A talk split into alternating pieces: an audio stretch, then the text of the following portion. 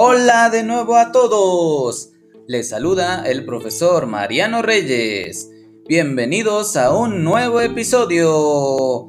Hoy comenzaremos a leer un libro titulado Cuentos para jugar y disfrutar la fantasía, Gianni Rodari para niños. Las historias de este libro son de un autor italiano y la recopilación la hizo la Dirección General de Bibliotecas. Sin más preámbulos, comenzamos con el primer cuento.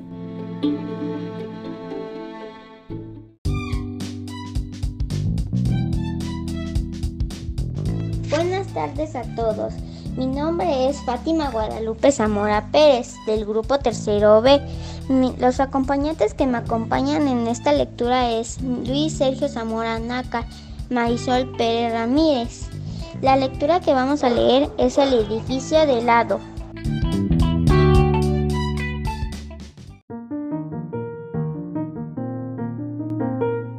El edificio de lado.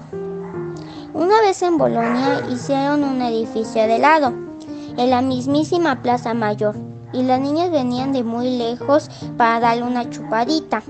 El techo era de nata, el humo de las chimeneas, de azúcar en algodón, las chimeneas de fruta confitada, el resto, las puertas, las paredes y los muebles, todo era de helado.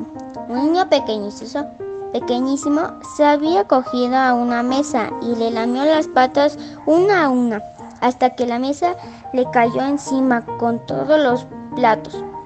Los platos eran de helado, de chocolate, el mejor. En cierto momento, un guardia municipal se dio cuenta de que había una ventana derritiéndose. Los cristales eran de helado, de fresa y se deshacían en hilos rosados. Rápido, gritó el guardia más rápido todavía, y vengan todos a lamer más rápido, para que no se echara a perder ni una sola gota de aquella obra maestra. Un sillón, imploraba una viejecita que no lograba abrirse. Paz entre la muchedumbre. Un sillón para una pobre viejecita. ¿Quién va a traérmelo?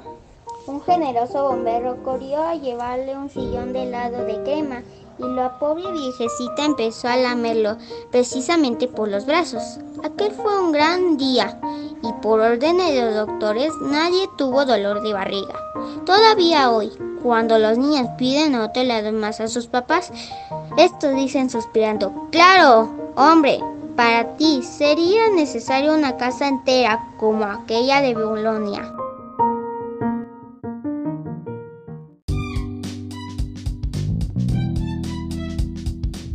Gracias por su atención. Se despide su amiga Fátima Guadalupe Zamora Pérez.